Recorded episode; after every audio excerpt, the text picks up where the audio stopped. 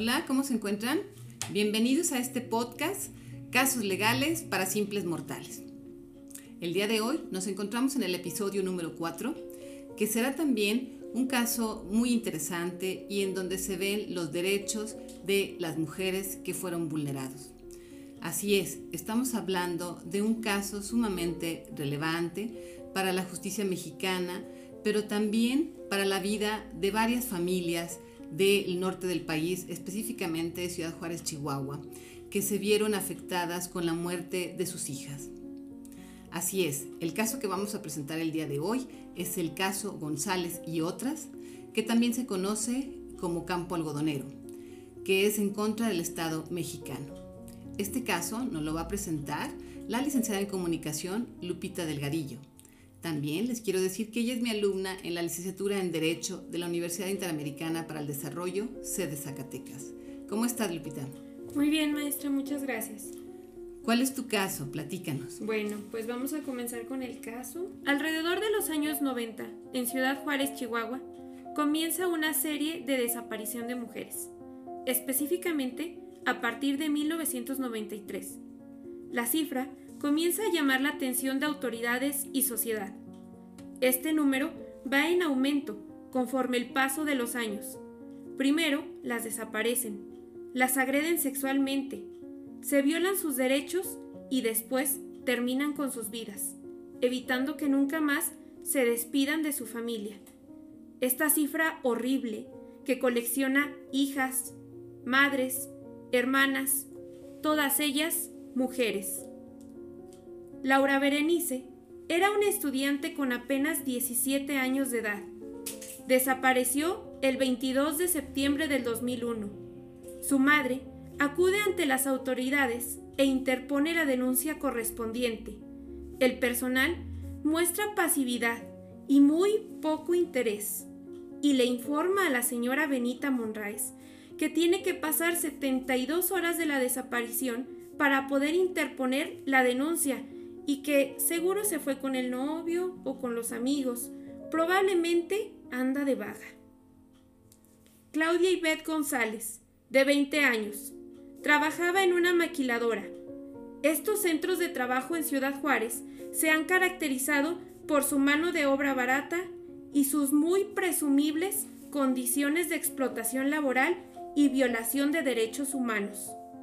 Claudia llegó dos minutos tarde a la maquiladora, razón por la cual se le niega el acceso y ese día, el 10 de octubre del 2001, fue el último día que se le vio.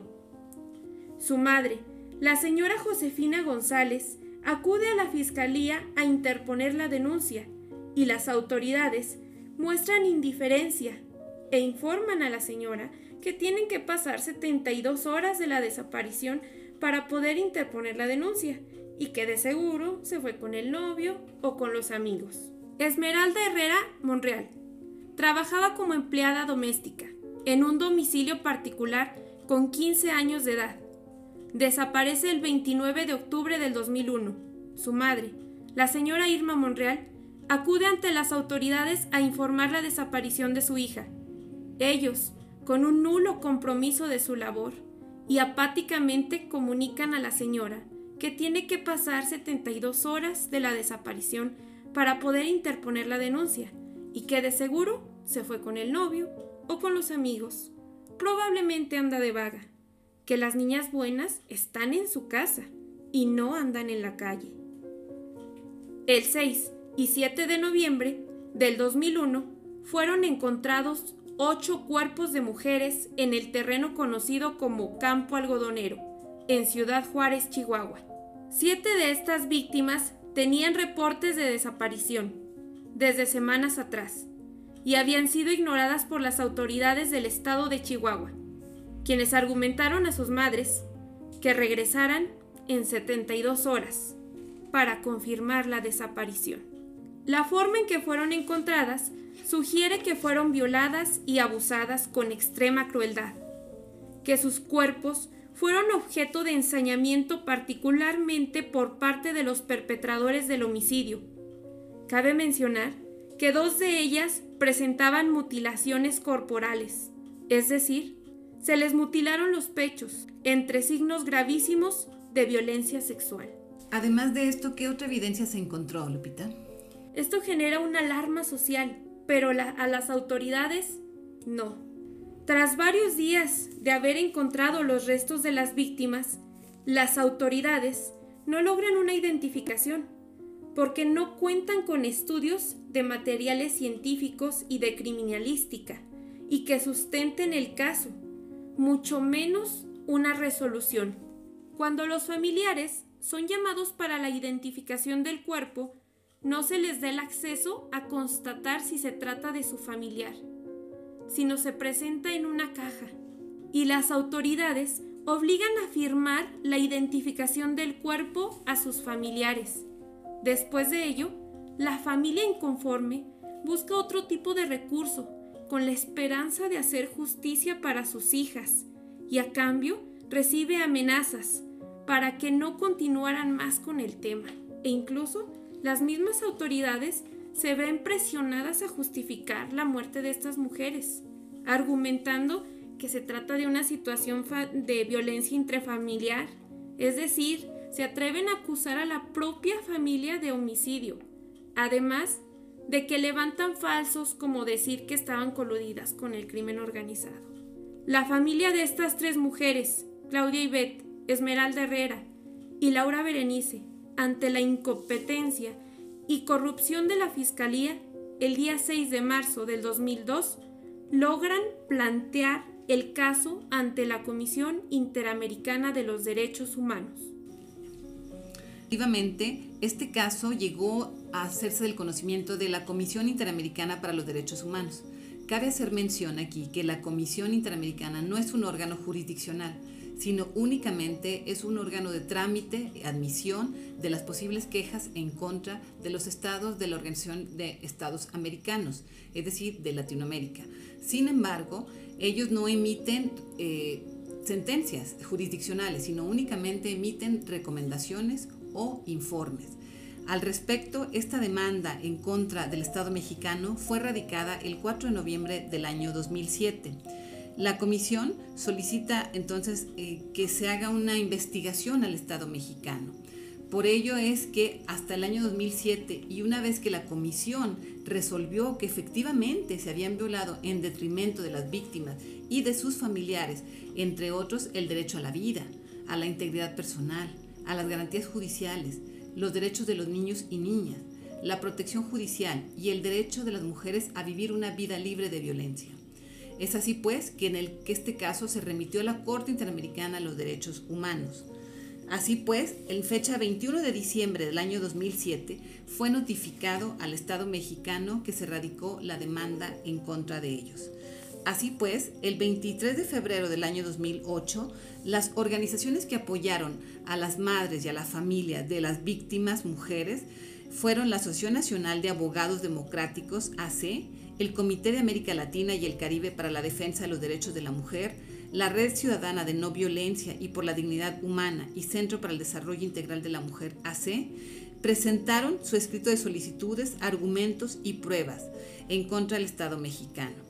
Así pues, se tiene que la Comisión Interamericana le solicita al Estado mexicano que realicen ciertas, realiza ciertas recomendaciones para que el Estado mexicano se aboque a que se realicen las investigaciones en torno a estos casos. Y le da a México dos meses para poder realizar esta investigación. Sin embargo, México responde que no le corresponde y que además no estaría obligado a cumplir estas recomendaciones e inclusive pide un tiempo mayor de dos meses más para realizar esta investigación. Así fue. La Comisión Interamericana le reconoce esa temporalidad, sin embargo el Estado mexicano sigue sin cumplir la recomendación emitida por la Comisión. Ante esta negativa, la Comisión Interamericana y desde luego bajo la petición de los familiares de las víctimas, llevaron el caso ante la Corte, de esa manera, la Corte Interamericana de los Derechos Humanos conoce de este asunto y por lo tanto se tiene que la Corte, al momento de que revisa el caso, efectivamente revisa que o verifica que el Estado mexicano no dio la debida respuesta a las peticiones de las madres o de las familiares que iban a buscar una respuesta en las autoridades. Cabe mencionar que, como señalamos hace un momento, la comisión no dicta sentencias, pero la Corte Interamericana sí dicta esa sentencia, que es lo que hacía falta en este caso. También habrá que recordar que en esta situación el Estado mexicano no era, la, no era responsable por la muerte de las mujeres, estas mujeres menores de edad, no. Sin embargo, de lo que resultó responsable fue de la no atención y de la falta de debida diligencia al realizar la búsqueda en el momento que se lo solicitaban los familiares de las menores víctimas, toda vez que les dijeron que se tenían que esperar 72 horas cuando eso es totalmente inhumano, además de que las primeras horas son cruciales para la búsqueda de una persona cuando se encuentra desaparecida. Y esto no fue así. Como nos lo dijo hace un momento Lupita, hubo un total y desapego y nulidad, nulo, nulo compromiso de parte de las autoridades en realizar esta búsqueda.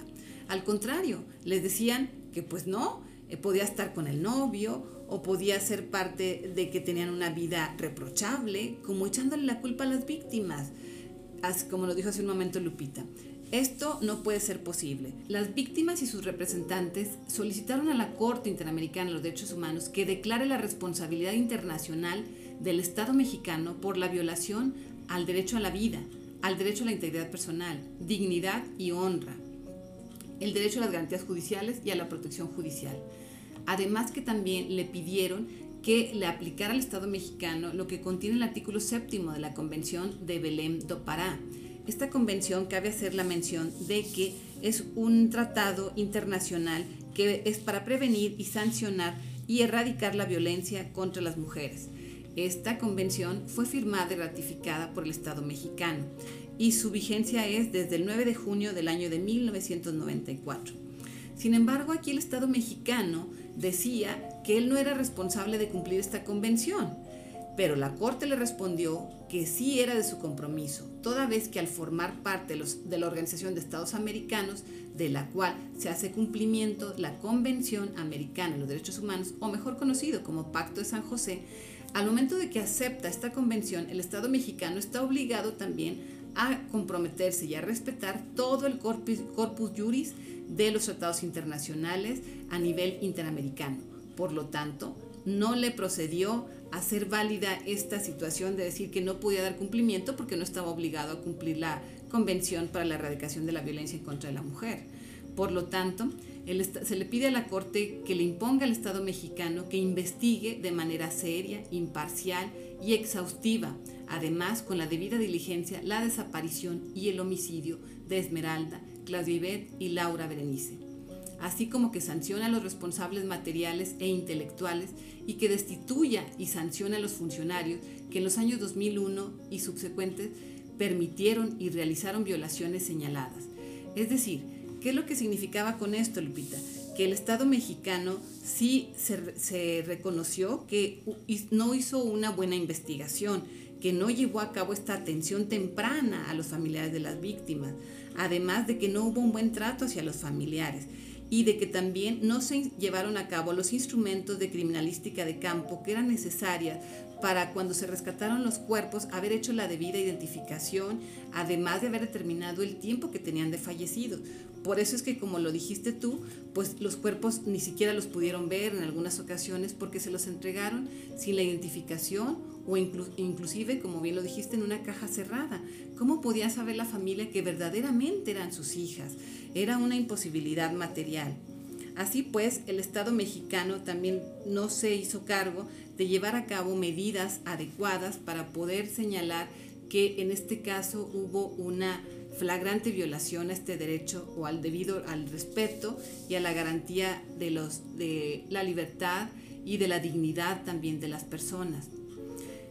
¿Qué te parece a ti, Lupita, en esta parte?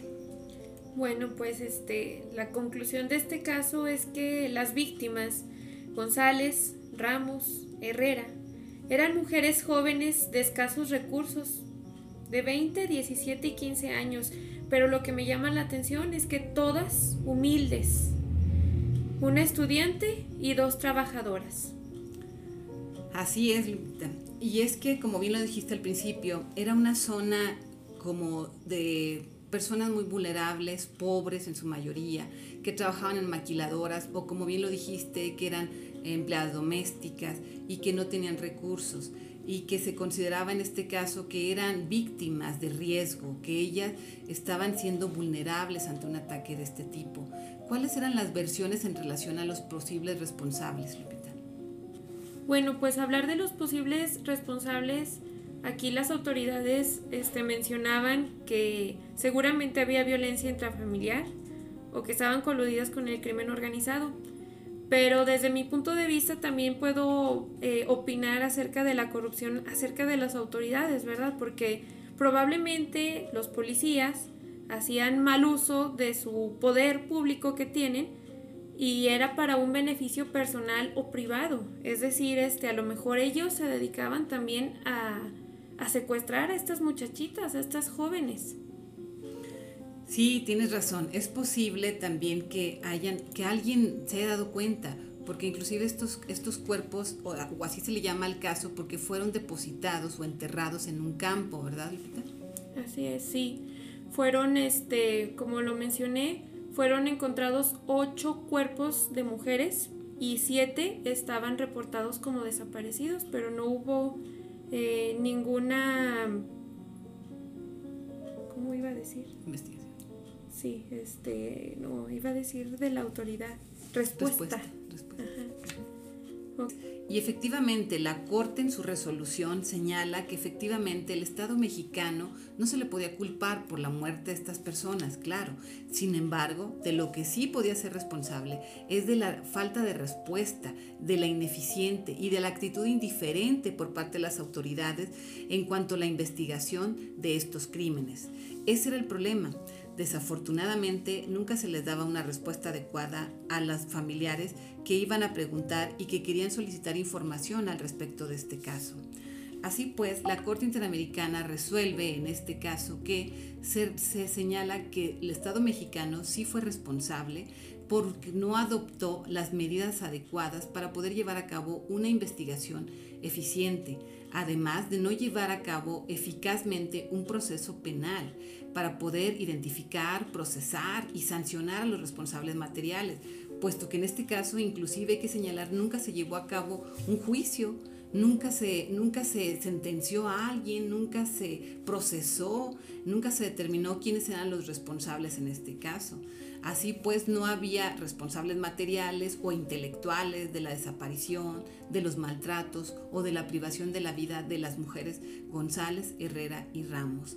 Asimismo, también la Corte consideró que había que combatir la impunidad, que el Estado debería, dentro de un plazo razonable, investigar por medio de las instituciones públicas competentes a los funcionarios acusados por los familiares de las irregularidades o de un mal, un mal y de un indebido proceso, así como también sancionar administrativamente o penalmente a las personas que fueran consideradas como responsables de no haberles dado la atención.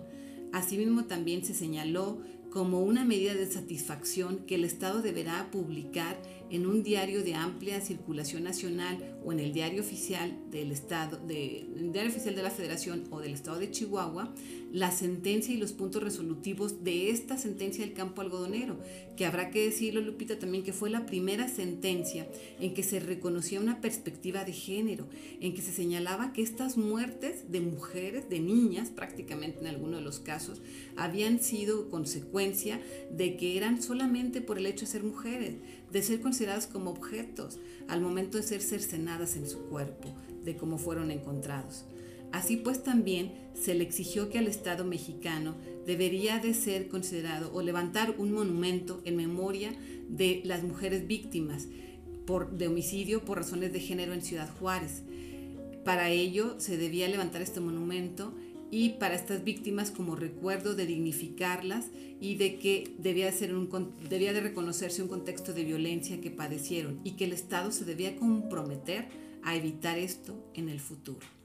Asimismo, también se le obligó al Estado mexicano a que llevara a cabo ciertos manuales y protocolos de búsqueda para que se, llevara a cabo una mejor atención a través de estos protocolos. Al respecto hay que decir que a partir de esta sentencia también se llevó a cabo el protocolo ALBA, que es lo que actualmente también se debe estar manejando y que el Estado mexicano está obligado a rendir un informe anual durante tres años.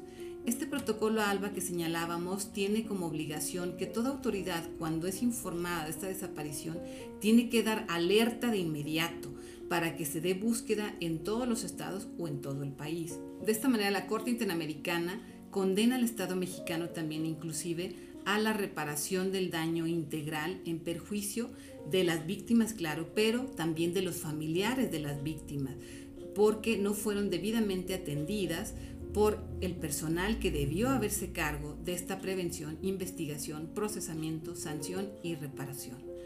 Así pues, este caso, llamado Campo Algodonero, es un caso también sumamente relevante para la justicia mexicana y que de aquí parte una sentencia paradigmática en relación a la perspectiva de género. Pues con esto damos por concluido este podcast llamado Casos Legales para Simples Mortales. Para este caso, le agradecemos mucho su presencia a la licenciada Lupita Delgadillo, que también les he de decir que llevó a cabo un análisis extenuante de este caso. Te agradecemos mucho tu apoyo y esperamos que nos sigas apoyando en este podcast llamado Casos Legales para Simples Mortales. Lupita. Este, pues no, le agradezco a usted, maestra, porque para mí todo es aprendizaje y me gustó mucho haber participado en este podcast. Así es, Lupita. Esperamos que este contenido les haya sido de mucha utilidad y que desde luego lo que buscamos con él es que la sociedad en conjunto sepa de estos casos que han sido resueltos por alguna corte internacional y que desde luego no vuelvan a suceder estos hechos tan lamentables. Y que también recordemos que esas cruces que están levantadas en la frontera de nuestro país nos dan una muestra y es un símbolo de aquellas mujeres que murieron de una manera injusta e inhumana. Muchas gracias a todos por acompañarnos en este podcast y esperamos que lo sigan difundiendo para acrecentar la cultura jurídica en nuestro país.